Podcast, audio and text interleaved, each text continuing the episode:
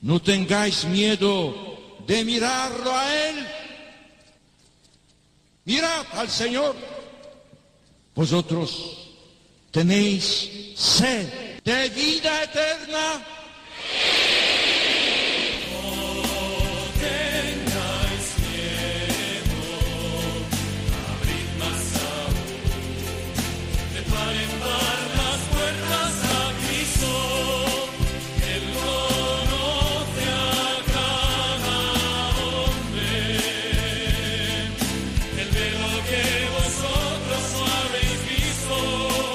Comienza No tengáis miedo con el padre Juan Francisco Pacheco.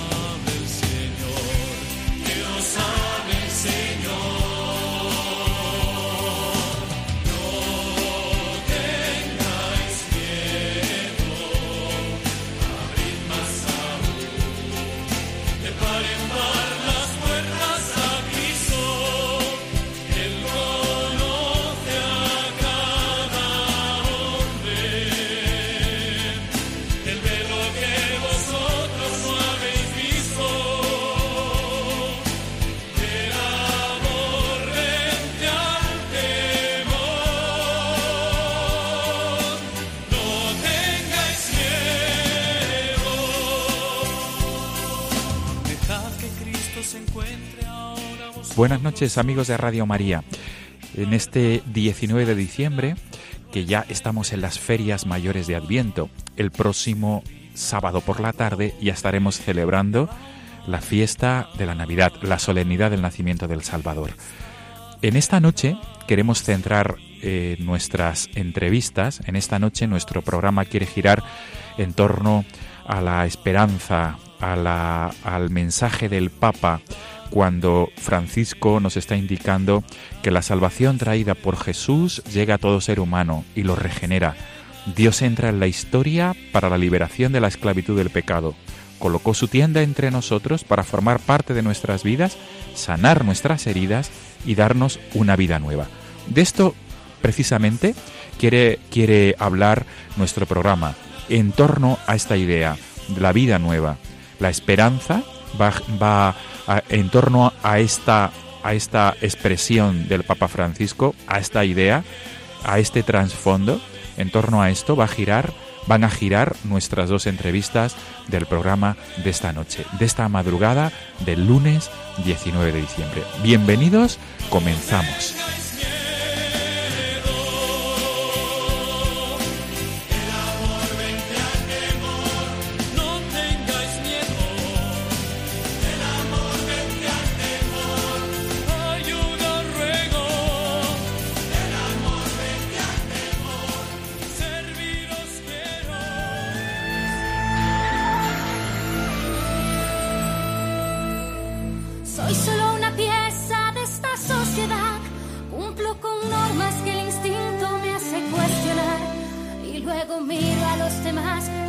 A ver la luz brillar. Quiero cambiar. Es hora ya de despertar. Quiero vivir. Quiero sentir. Saborear cada segundo. Compartirlo y ser feliz. Hay tantas cosas que aprender. Tanto nuevo por llegar. La vida siempre suma y sigue. Lo que tienes, lo que das, créeme. Y nuestra primera entrevista de hoy se va a, realizar a través del teléfono, como normalmente hacemos, pero nos trasladamos cerca relativamente de los estudios de Radio María.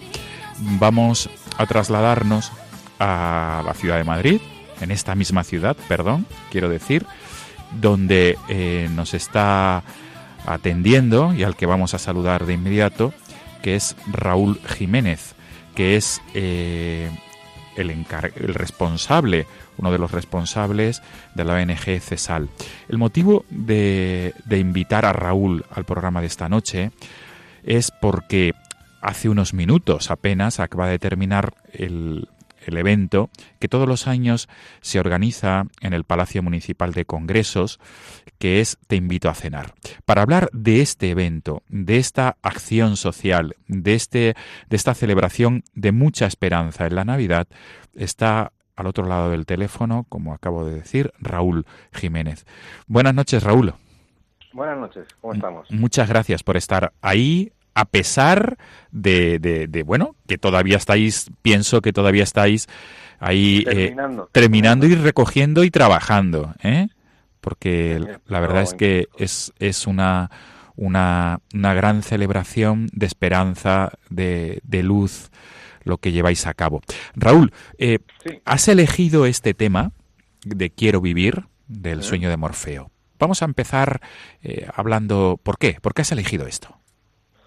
¿Por qué? Porque, mm, bueno, eh, cuando dice que quiero vivir, creo que expresa claramente el deseo que todo hombre tenemos de, de querer vivir. Y, y yo creo que es una canción que, que a todo ser humano le toca porque todos queremos vivir, todos queremos que la vida no se nos escape, sino que, que vayamos disfrutando de la vida, ¿no? Y por eso un poco he puesto este deseo que todo, todo hombre tiene, ¿no? De querer vivir. Muy bien. Raúl, vamos a comenzar, como es una entrevista, como siempre solemos hacer en este programa, no tengáis miedo. Es un programa que quiere infundir mucha esperanza, confianza y sobre todo motivación en, en- en Jesucristo, ¿no? Es en el que nos sostiene, que es nuestro Salvador, que precisamente el próximo domingo vamos a celebrar su nacimiento, un año más. Raúl, eh, vos- eh, vosotros, tú concretamente, eh, formas parte de una ONG que se llama CESAL, ¿verdad? ¿Correcto? y que pertenece a la Compañía de las Obras. Y quisiera pedirte, por favor, que comencemos esta entrevista hablando a qué se dedica Raúl, es decir, de dónde eres, eh, tu, tu, tu labor, eh, cuál es tu cometido laboral y qué es esto de la Compañía de las Obras y concretamente CESAL. Grosso modo, Raúl, por favor. Pues bueno, yo me llamo Raúl Jiménez y yo soy el director del CEPI de Tetuán. El CEPI de Tetuán es un centro de participación e integración de inmigrantes que está gestionado por la ONG CESAL. Llevamos 10 años en el barrio de Tetuán trabajando con inmigrantes, pero no solo, sino con toda la población que, vive aquí alrededor. Y bueno, CESAL es una, ONG que llevamos casi 30 años ya de existencia en cooperación internacional y desde hace 10 años la gestión de, de este centro. ¿no? Desde el año 2007 empezamos a gestionar este centro. Y bueno, luego la Compañía de las Obras pues es una, una asociación que aglutina a entidades, eh, tanto asociaciones como, como empresas, y para acompañarnos, digamos, en la tarea de- del trabajo, de- del día a día, ¿no? Raúl, ¿qué, qué significa CESAL? Porque mm, muchos oyentes, eh, radioescuchantes, no sabrán qué es CESAL, qué significa. O sea, CESAL es una ONG que nace, ya te comentaba antes, hace 30 años, eh, y bueno, nace con el corazón de, eh, de trabajar juntos en cooperación en, en Latinoamérica, empezaron- porque el nombre de CESAL es eh, Centro de Estudios Solidarios América Latina, y nace un poco para pues, trabajar juntos desde España con América Latina. En estos 30 años se ha ido desarrollando CESAL Eh, y bueno, pues ahora ya estamos en siete países diferentes trabajando, con sede en cada país y bueno, pues desarrollando muchos proyectos a nivel mundial. Raúl, y quiero entender que, eh, que la Compañía de las Obras aglutina no solamente CESAL, sino otra, otras ONGs que también Ajá, trabajan en pro de la solidaridad, ¿no? Sí, eh, por ejemplo, en, en esta cena que estamos celebrando hoy, pues hay nueve entidades, nueve asociaciones eh, que también pertenecen a la compañía, compañía de las obras y hay de, de todas, eh, hay asociaciones que se dedican, pues algunas a pisos de acogida, otras trabajan con toxicómanos en la Caña Real, eh, otras entidades pues eh, tienen trabajan dando un- una cesta, una, una caja de alimentos que llevan Sí. una vez al mes Sí. bueno, pues hay diferentes realidades y, y asociaciones que trabajan, bueno, pues intentando apoyar un poquito en Hacer, hacer un mundo más feliz, ¿no? Y, y, Sí. como, y entonces pienso que vosotros, pa- esta actividad que organizáis, ¿no?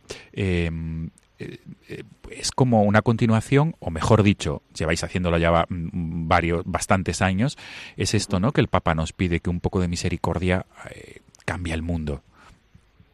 Sí, yo creo que esta cena es un gesto eh, bonito, un gesto donde lo que queremos es compartir con otros, ¿no? Eh, es una, festa- una cena que hoy eh, lo que te conmueve primero es a uno el corazón, porque ve la alegría de muchos, eh, que es una cena que es de cenar con otro, ¿no? Y, y- y juntos, eh, pues, deseo que todos tenemos que ser felices, ponernos juntos también a compartir con los más necesitados, ¿no? Yo viendo los voluntarios, digo, el primero que recibe hoy voluntario, el que viene a trabajar. Ese es el primero que, que se le llena el corazón. Raúl, pues eh, vamos a entrar de lleno ya porque creo que ha llegado el momento para hablar de este evento de Te invito a cenar. Tuve la gran suerte el, el año pasado, en el 2015, de participar en esta cena y, y personalmente quedé muy, muy conmovido eh, porque efectivamente lo que tú dices, eh, el, el en el, el ambiente que se respiraba era un ambiente muy sano, muy festivo, de mucha alegría y de mucho darse, darse al otro, ¿no? El- esto que el Papa tanto insiste, ¿no? Que, que- que la, que necesitamos de misericordia. Raúl, este año lo habéis, lo habéis celebrado la noche de ayer, es decir, hace nada, hace un par de prácticamente habéis terminado hace nada, porque empezasteis, ¿verdad?, esta tarde pasada a las 7 en el Palacio Municipal de Congresos de Madrid. Y, entonces me gustaría pedirte que nos detalles cómo ha sido la cena, cómo se desarrolla esta cena, Eh, qui- quiénes son los invitados. Mm. Bueno, pues eh, esta cena eh, nace de las ocho entidades que durante todo el año trabajamos con, con población con dificultades y que nos juntamos hace cuatro años eh, un poco para decir, oye, ¿cómo podemos celebrar la Navidad juntos, no? Y se nos ocurrió hacer esta cena. Es decir, bueno, pues igual que uno cena con los compañeros de trabajo, uno cena con los amigos, ¿por qué no nosotros no, no cenar con estas familias que ya son parte de nuestra vida y son amigos nuestros, ¿no? Y entonces se nos ocurrió la locura de juntarnos todos y, bueno, pues decir, pues hagamos una cena con ellos, ¿no? Ahí nace un poco esta cena. Eh, estas entidades, pues cada una trabaja, eh, como comentaba antes, en diferentes ámbitos, ¿no? Está, nosotros desde el Centro de, Participación aquí eh, de Tetuán, pues trabajamos mucho con jóvenes, ¿no? Jóvenes que están en situaciones de exclusión y, bueno, pues intentamos con ellos, pues eh, ayudarles a buscar empleo, a formarles, bueno, a, a que tengan una esperanza, porque, porque verdaderamente son jóvenes que ya han perdido eh, la esperanza o, o han dejado de soñar, que ya a veces digo, qué pena, ¿no? Que un, joven pierda ya el- eh, las ganas de soñar, digo, no puede ser, ¿no? Entonces, estamos con ellos un poco para, para que vuelvan a soñar, para que vuelvan a, a ver que, que la vida eh, tiene una esperanza, ¿no? Y luego hay otras entidades, pues como te comentaba, pues una que va eh, a la Cañada Real todos los viernes a entregar un bocadillo a los toxicómanos, ¿no? A compartir con ellos un momento. Eh, Función Acogida es otra entidad que, que se dedica a acoger madres adolescentes con niños y, y tiene unos pisos donde pueden vivir. Eh, hay otra entidad que se, que se llama el Banco de Solidaridad que entrega una cesta eh, mensualmente a aquellas familias más necesitadas. Y bueno, pues eh, diferentes, eh, hay otra que se llama, está en Fuenlabrada, que es la Casa San Antonio, que tiene piso de acogida. Bueno, es que ahora me pillas, eh, un poco, estas son un poco todas las realidades que nos hemos juntado para poder celebrar esta, esta cena. Raúl, hay un detalle que quería que subrayáramos y que, y que lo matizáramos. Mm, No solamente van jóvenes, como tú acabas de decir, van personas de todas las edades, van familias al completo. Sí, sí. Y, y quería eh, que, que nos explicaras, o por lo mejor dicho, que nos ilustraras cómo es la vida de estas familias, estos jóvenes, antes de, de- de vuestra experiencia con ellos, de vuestro trato con ellos, y cómo es después, y viceversa, cómo es vuestra, cómo es vuestra vida tras el trato, porque mm, el vuestro cometido social no se reduce, quiero entender, ¿verdad?, a una vez al año. Esto es No, esto es, esto es un, digamos, es un punto de inflexión, ¿verdad? Porque la labor con estas familias, con estos jóvenes, se realiza durante meses, ¿verdad? Durante años. ¿Cómo es, Raúl, la vida de estas personas con las que tra- tratáis y cómo es vuestra vida a raíz de tratar con estas personas? Pues eh, bueno, te hablo de los jóvenes, que es con los que nosotros trabajamos más desde CESAL, ¿no?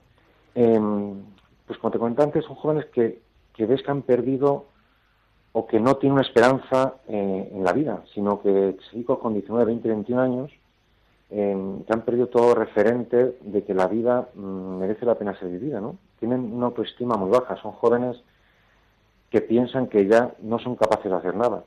Per- yo- perdona, Raúl, que, Sí. interrumpa, eh, Sí. pero ¿por qué han perdido la esperanza estos jóvenes? ¿Y a qué Pues- se debe ese pesimismo? Yo creo porque muchos jóvenes no han tenido adultos delante eh, que les han mostrado la belleza de la vida. Mm, No han tenido referente- referentes que les han mostrado que la vida eh, que, se puede vivir, que merece la pena vivirla, que se puede disfrutar, ¿no? Han vivido siempre situaciones eh, difíciles, complicadas, eh, incluso muy dramáticas, ¿no? Son jóvenes, muchos de los inmigrantes que son nosotros trabajamos, que han sufrido la reagrupación familiar, un proceso donde te han abandonado en el país de origen, luego has vuelto aquí para estar con tus padres, que con tus padres, yo siempre digo que con la madre, porque muchos, eh, quien tira de, la familia es la madre, y estos jóvenes pues han tenido pocos referentes, ¿no? Adultos. Entonces nosotros nos encontramos con chicos un poco em, destruidos, mm, sin, sin una base sólida, ¿no? De, de decir, oye, yo he visto esto y quiero esto, ¿no? No, tiene una referencia en una familia, no tiene una referencia, ¿no? Son jóvenes, bueno, pues eh, un poco hechos, ¿no? Digamos. Eh, ¿Cuál es la sorpresa cuando te pones con ellos? Pues la primera sorpresa que te llevas es que, enseguida empiezan a florecer, porque están cargados de, ilusión y tienen un corazón que quieren, que, no se resignan con decir no me basta esto en la vida, ¿no? Quieren más. Y entonces, enseguida que te pones a trabajar con ellos y les ofreces una formación y ven que uno encuentra empleo y que el otro al final sale adelante, pues eh, chavales que empiezan a despuntar y a florecer, ¿no? Y entonces es el regalo que uno se lleva, ¿no? De ver a estos jóvenes, pues, eh, pues eso, que cómo crecen humanamente, cómo van Sí. eh, cambiando, ¿no? Y Sí. ese es el primer regalo que yo siempre me llevo. Raúl, y, y- y- e insisto en, en lo de- en la, en- en la pregunta anterior, me imagino que tendrás ejemplos y anécdotas que podrás compartir con nosotros. Anécdotas, sí, eh, pues eh, mira, te pongo una anécdota una vez, hacemos un curso de cocina, ¿no? Ujú. y nos invitaron a, un, a hacer un show cooking con los jóvenes.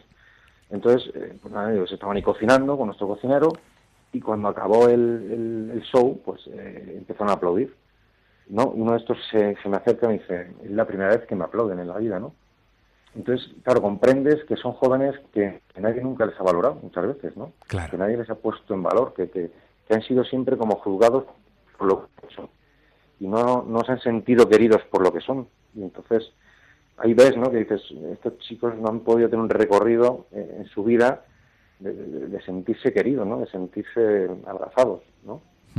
Esto precisamente nuestro querido Papa Francisco lo insiste muchas veces, efectivamente. Efectivamente. Raúl, mm, conseguís de una manera de, de- de sobresaliente, cum laude, que, que participen chefs, eh, cocineros de, un, de gran renombre, Mm, King Casellas, del restaurante Casamar, eh, con una estrella Michelin. Javier Goya, del, del restaurante Triciclo. Pascual González, de Vega Bodas. Simo Sáez, César Ruiz, Jorge Trifón. eh, mm, pues, eh, y así un largo etcétera. ¿Cómo conseguís esto? Pues eh, seguimos porque el mundo de la cocina es muy solidario, es un mundo, la gente que trabaja en la cocina es gente muy solidaria, ¿no? Siempre que hemos ido a pedir ayuda, siempre nos han, nos han respondido muy bien.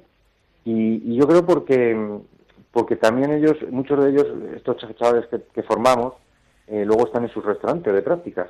Qué bueno. Y, y- y empiezan a estar como, como conmovidos también de ver a estos jóvenes que cuando se les da una oportunidad, cuando se apuesta por ellos, cuando se creen ellos, eh, pues que salen, salen adelante. Entonces, eh, a mí me sorprende ¿no? que, que estos cocineros que, que han estado toda la semana pasada trabajando a tope, que es la semana más fuerte que ellos tienen en hostelería, el domingo, que es un poco su tarde de descanso, eh, la dedican a cocinar gratuitamente, y no solo gratuitamente, sino que ellos traen el producto también, eh, para, para poder ofrecer una cena la más digna que podemos hacer a, a esta gente, ¿no?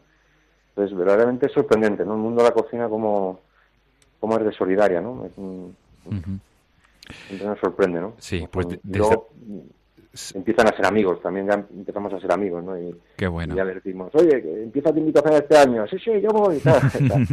A darse una relación bonita de, de, de juntos sumar, ¿no? Raúl, pues desde aquí también nuestro, el agradecimiento a estas personas, a estos chefs que, que cocinan y a Chema de Isidro, por- al que conozco personalmente, ¿no? Que es que, que, que- que también tiene esta escuela, ¿no? Con vosotros, ¿no? Sí, sí, sí. En. Cesal, ¿no? Esa escuela de cocina, que son, pues, estos son actos de eh, misericordia, son actos de solidaridad que cambian el mundo, estas, pe- estas estos pequeños granitos de arena. Raúl, se nos va terminando el tiempo de la entrevista. Nos has hablado de vuestra labor social, de esta labor que llegáis a cabo, te invito a cenar, que es una cena por todo lo alto, con actuaciones, con regalos, para los más desfavorecidos, para los que sufren, ¿no? Las calamidades de la vida. Y quisiera terminar esa entrevista invitándote a que lances un mensaje de esperanza a personas que nos estén escuchando en esta madrugada, en esta noche. Mm, Hay personas que, por un lado, pueden estar sufriendo esto mismo que estos jóvenes de los que nos, ha- nos has hablado o de estas familias que no tienen trabajo, que etcétera. Y por otro lado, personas que, que, que a lo mejor quieren saber cómo para el próximo año podrían participar en Te invito a cenar. Adelante, Bueno, Raúl, eh, sí. Sí, no, pues no, simplemente decir que, que, que- o sea, que nos busquen, ¿no? Que, que, se metan en internet, que vean eh, las obras que estamos, que están ahí las nueve obras, ¿no? Eh, la que te pille más cerca, que se acerque, que, que venga a preguntar. Eh, o sea, que estamos con las puertas abiertas para todo aquel que, que quiera venir, ¿no? Y, y luego, mensaje de esperanza, es decir, que no sé, a estos jóvenes siempre digo, chicos, que la vida merece la pena, ¿no? O sea, que, la vida, eh, que no puede, no se nos puede ir entre las manos, ¿no? Que, uno cuando tiene encuentra el significado de la vida eh, se da cuenta que la vida merece la pena vivirla y hay que buscar ese significado de la vida uno no puede no puede renunciar a ello. Muy bien, Raúl. Pues eh, Raúl Jiménez, eh, director, ¿verdad? Director sí de la, CEPI, de la. ONG no, CES- bueno el CEPI de Tetuán, el del de CEPI, perdón, del CEPI, del, de este centro, ¿no? Que tenéis de atención a jóvenes y, en lo- y en los, y, y- los y estos jóvenes, ¿no? Salen ilusionados, ¿verdad? Eh, para para ser para trabajar en el mundo de la cocina. Eh, Tuve, eh, repito, la experiencia el, el año pasado, en diciembre, de participar en la cena y pude comprobar esto, ¿no? Pude comprobar cómo jóvenes en situaciones eh, de, de, deses- de familias desestructuradas, de, de situaciones difíciles en la vida, como han vuelto a tener esperanza. Pues desde aquí, desde los micrófonos de Radio María, enhorabuena por esta gran labor que hacéis, felicidades y, y, lo, y feliz Navidad, ¿no? Porque es la mejor manera, ¿no? De, de predicar sin predicar, como decía la Madre Teresa, ¿no? Eh, predicar si, con, no con la palabra, sino con la propia vida, estáis anunciando el mensaje de esperanza del que nos habla el Papa Francisco en, este, en, este, en esta Navidad 2016. Pues, Raúl, Mil gracias. ¿eh? por, por Oye, estar ahí y, y, y, y seguís, ¿no? Seguís trabajando. Seguimos, seguimos Seguís ahí. trabajando ahí en el Palacio de Congresos, ¿no? Porque Ya- ya acabáis de terminar hace nada, ¿verdad? Esta gran cena, sí, te invito a cenar. Terminamos, Raúl Jiménez. Sí. eh, mm, no hemos dicho cuál es la, la dirección web exacta de Te invito a cenar. Si te invito a, por favor, Te invito a cenar.org. te invito a cenar, te invito a Punto cenar.org org. Y ahí se puede eh, descubrir toda la información, saber cuáles son las, la las obras que, que participan en este evento y para ser sí. voluntario también, ¿verdad? Para ser voluntario. Sí, Muy bien. no lo he dicho, que los voluntarios pagan también por, por trabajar. Qué- curioso. es curioso, sí. Pues Raúl Jiménez, eh, director del CEPI de Tetuán, mil gracias por estar ahí. Feliz y Santa Navidad, Raúl. Gracias a vosotros y feliz Navidad. Un abrazo. Gracias. Un abrazo. Buenas noches. Ser feliz.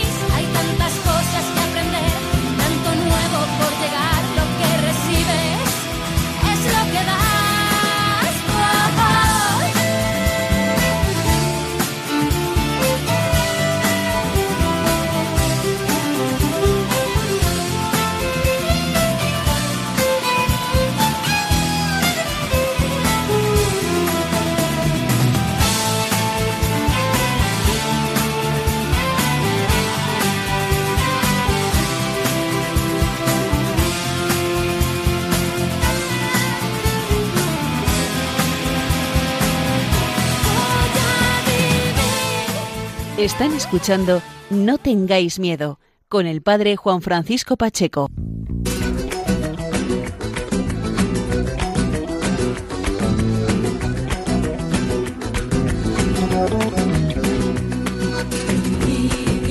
tiene la fuente del color de su carita divina. El Papa Francisco, en el mensaje de Navidad de este año, nos indicaba, nos indica, se trata de una alegría más auténtica, de la cual estamos llamados a redescubrir su sabor. Es una alegría, la de la Navidad, que toca lo íntimo de nuestro ser mientras esperamos a aquel que ya ha venido a traer la salvación al mundo, el Mesías prometido, nacido en Belén de la Virgen María. Y, y- prosigue el Papa, son evidentes en nuestras, calle, nuestras calles los signos de Navidad, los signos de este tiempo. Aquí en la Plaza de San Pedro tenemos el pesebre y el árbol. Estos signos nos invitan a acoger al Señor, que siempre viene y llama a nuestra puerta. Nos invitan a reconocer sus pasos en los de nuestros hermanos que pasan junto a nosotros, junto a nosotros, sobre todo de los más débiles y necesitados. Y hoy se nos invita a regocijarnos en la inminente venida de nuestro Redentor. Y precisamente de este regocijo vamos a hablar en esta segunda entrevista, de este regocijo de la Navidad, con un invitado, con un joven que es estudiante de bachillerato, quiere ingresar el próximo, el próximo curso, en los próximos meses al seminario diocesano y con una característica especial. Él es de etnia gitana. Y desde esta perspectiva, desde este ámbito, vamos a hablar con él.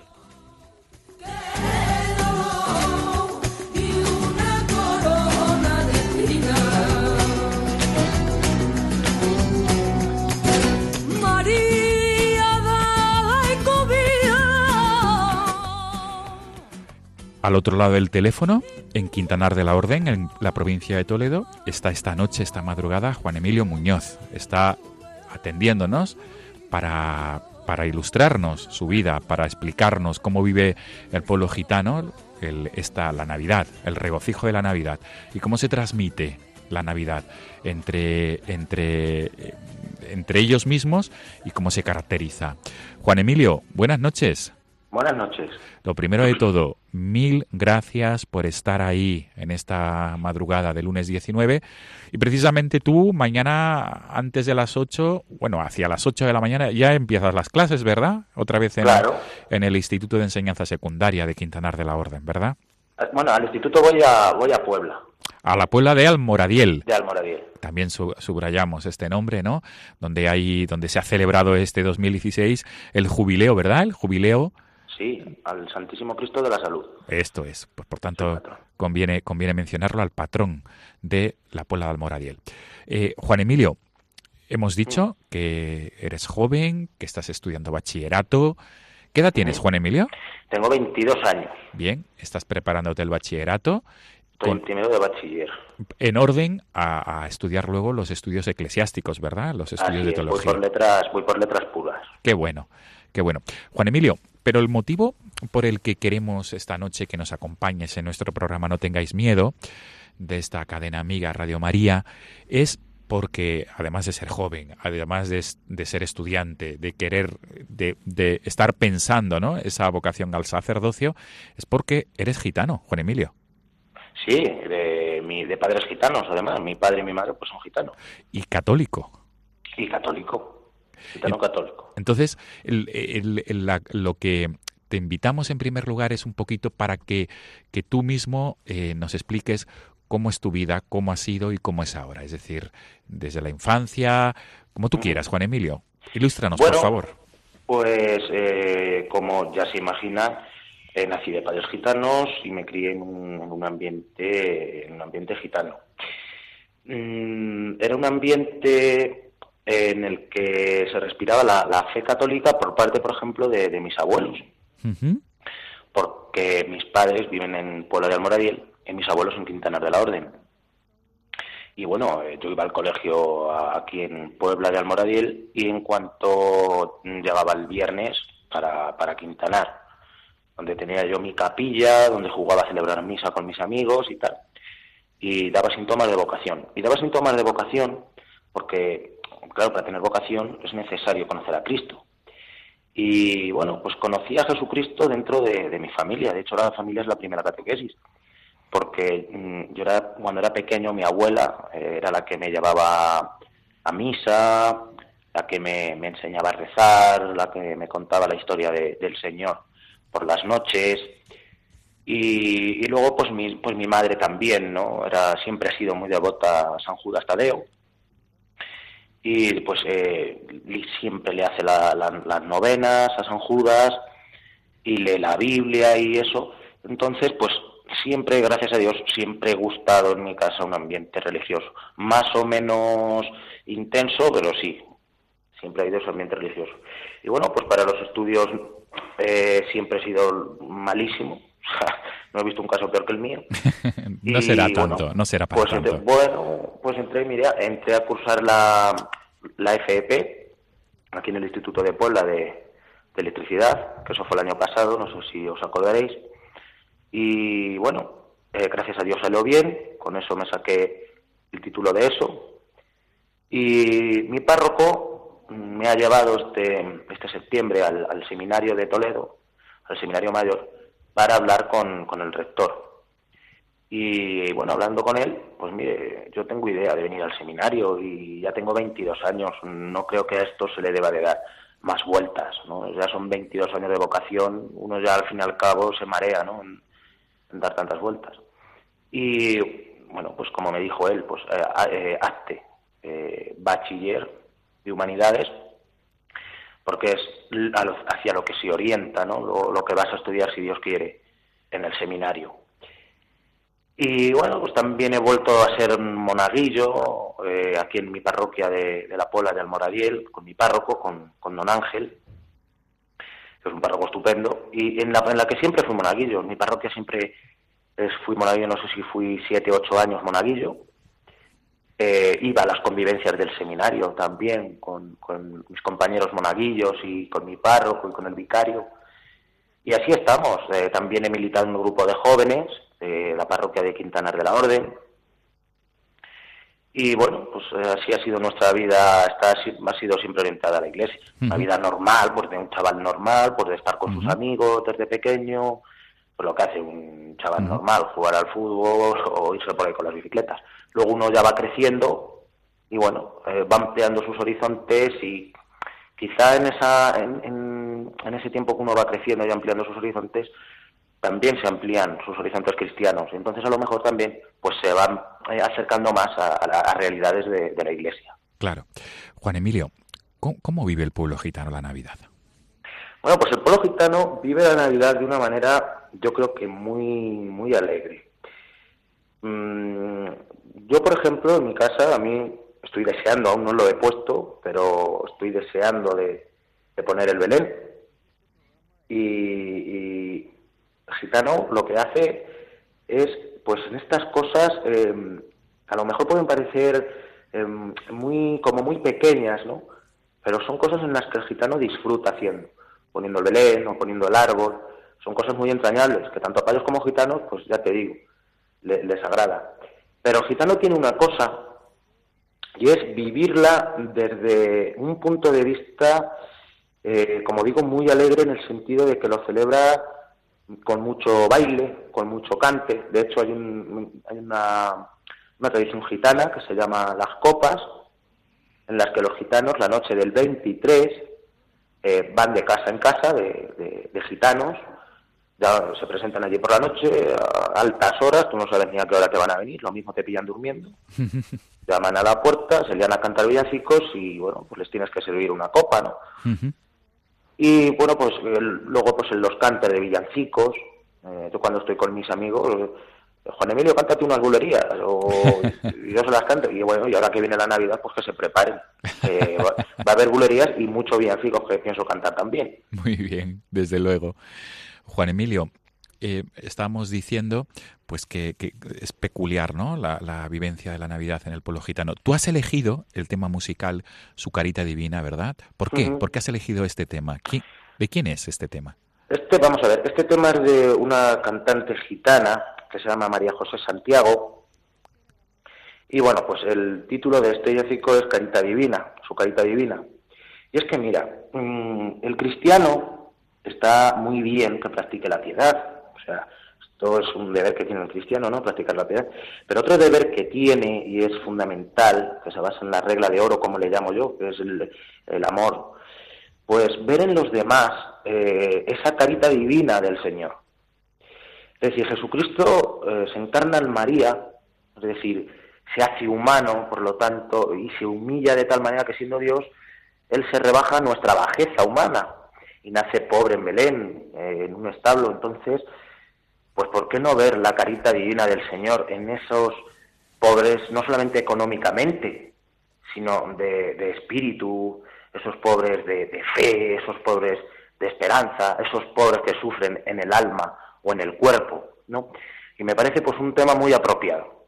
Me parece, me parece que a lo mejor empezando por ahí, o empezando a, preocuparnos un poquito de esas personas que, que no creen en Dios, o que no creen en la iglesia, o que, o que creen en Dios y están fuera de la iglesia, como pasa con tantos gitanos, pues eh, si empezamos a preocuparnos por ellos, a lo mejor Jesucristo nace en nuestros corazones y nace en el corazón de ellos. Que se trata de evangelizar. ¿no? Claro. Juan Emilio, y qué mensaje, es decir, porque el motivo, el motivo por el cual eh, eh, te hemos invitado esta noche, esta madrugada, es por, por lo que tú mismo estabas diciendo. El pueblo gitano vive la Navidad de una manera muy peculiar, muy singular, con mucha alegría. El Papa nos está hablando de ello. Tú cuando nos estás diciendo tenemos que ver en el otro la cara de Jesucristo, la carita divina del Señor, del niño Jesús, esto mismo el Papa nos lo, nos lo está indicando e invitando en su mensaje de Navidad.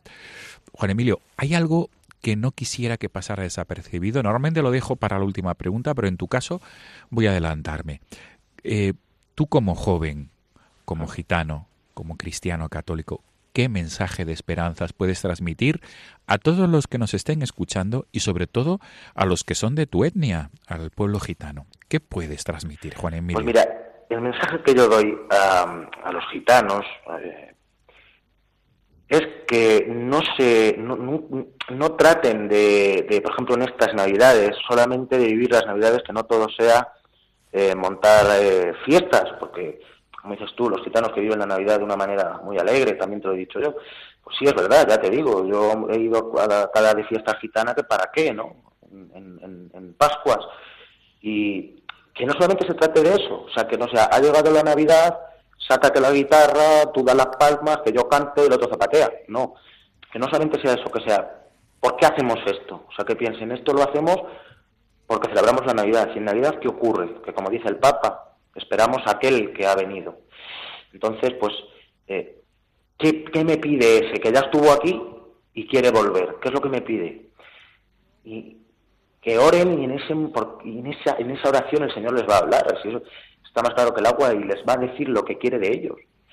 Yo no sé lo que le pedirá el Señor a cada gitano individualmente, pero lo que sin duda alguna colectivamente pide el Señor al pueblo gitano es que salgan de esos tópicos, de esos tópicos eh, que puede haber de, marginalidad, de, de, por ejemplo, no querer estudiar, de no querer trabajar.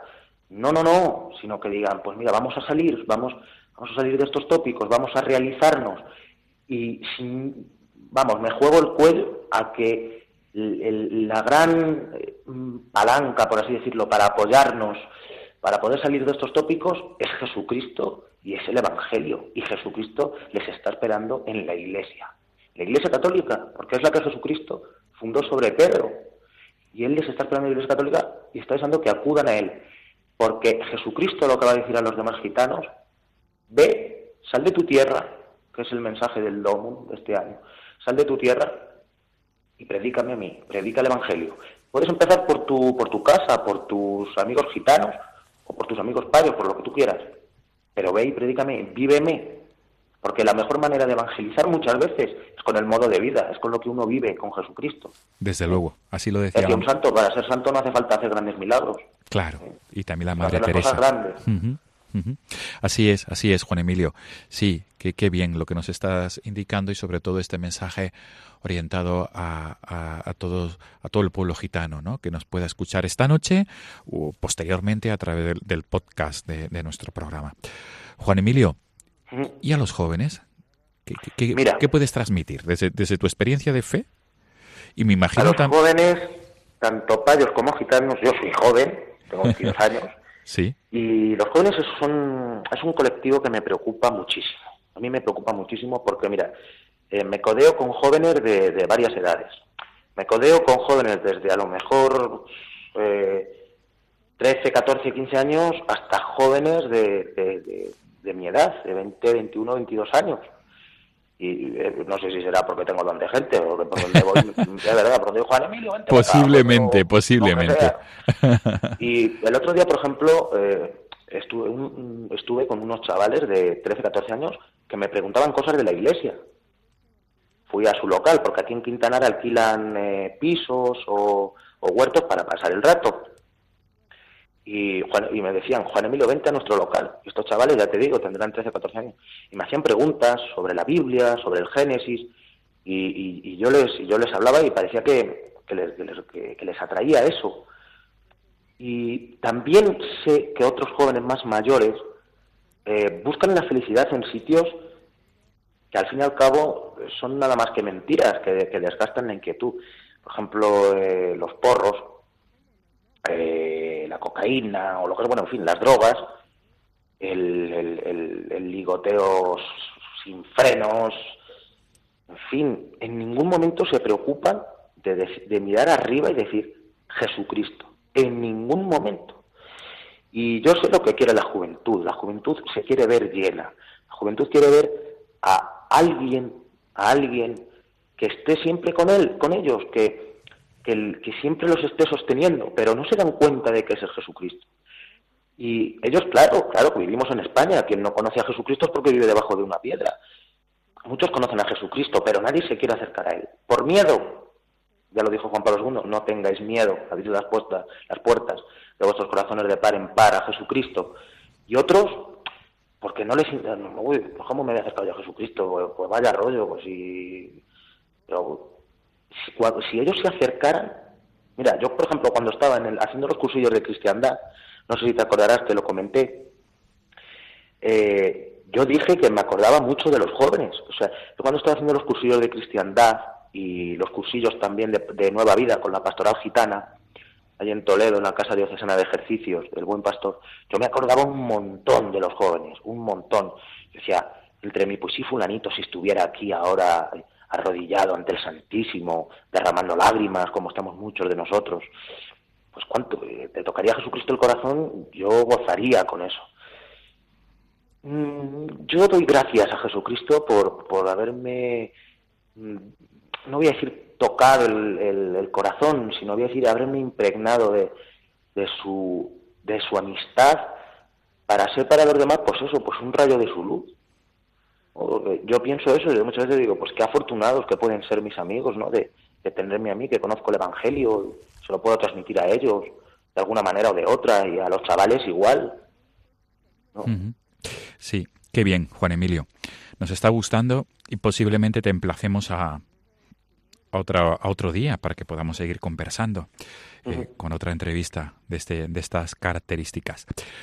Juan Emilio Muñoz, te agradecemos infinito que hayas estado a pie de cañón eh, atendiéndonos por teléfono en esta madrugada de lunes 19 de diciembre. Y desde aquí un abrazo grande. Y a todos los oyentes de Radio María que con su oración también te apoyen, ¿no? En este Sí, eso- proceso vocacional, ¿no? Eso quería decir, porque ya ves, el bachiller me está costando, pero un montón. Y luego encima, pues hay crisis vocacionales que vienen, que van. Ujú. Lógico también, contar. lógico por es también una forma parte, ¿no? De ese proceso vocacional también. Pues eh, arraigado en Cristo, Juan Emilio, arraigado en Cristo y firme en la fe, ¿no?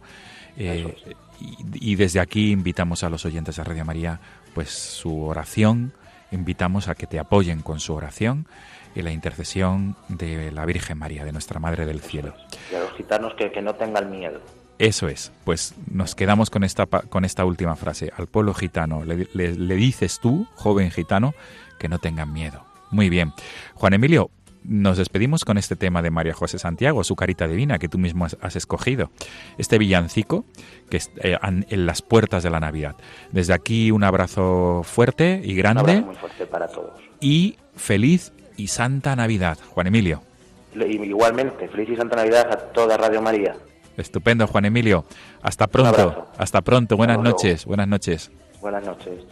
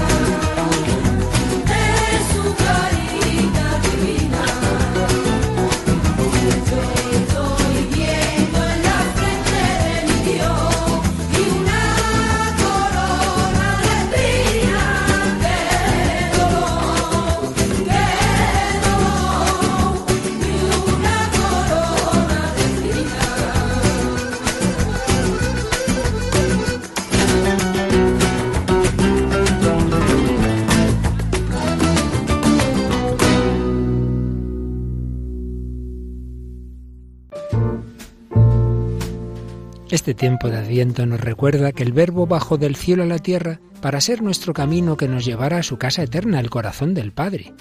Encarnado en el seno de María, su primera morada en la tierra, quiere encontrarse con cada hombre y cuenta con nuestra colaboración para ayudar a tantos hijos pródigos a encontrar ese sendero hacia la casa paterna, la única donde encontramos nuestra plenitud y felicidad.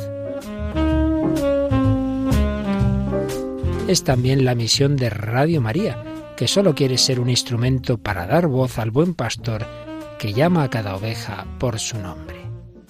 Para poder cumplir tan bella misión, Radio María necesita la participación de todos, una ayuda que pedimos especialmente en nuestra campaña de Adviento y Navidad, vuestra oración compromiso voluntario y donativos.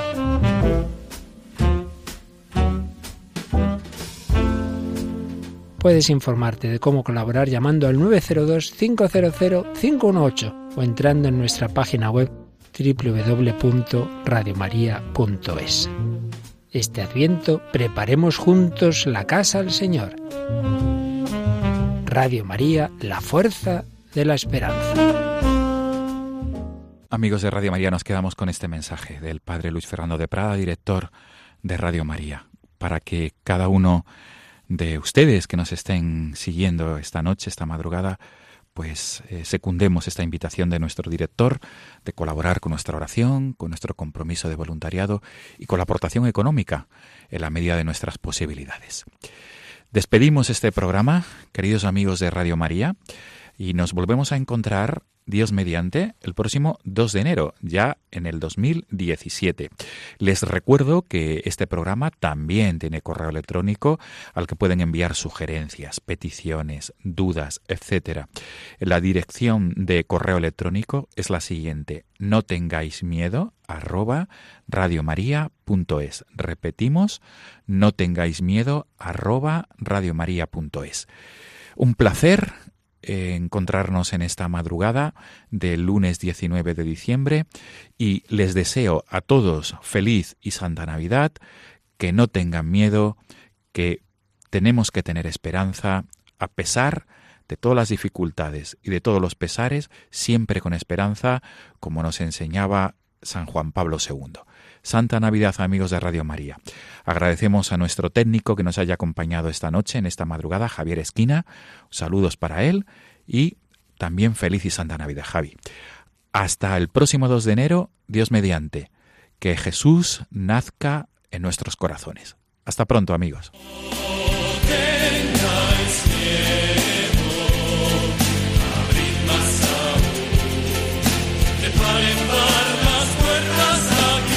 Y así finaliza en Radio María No tengáis miedo, un programa dirigido por el padre Juan Francisco Pacheco.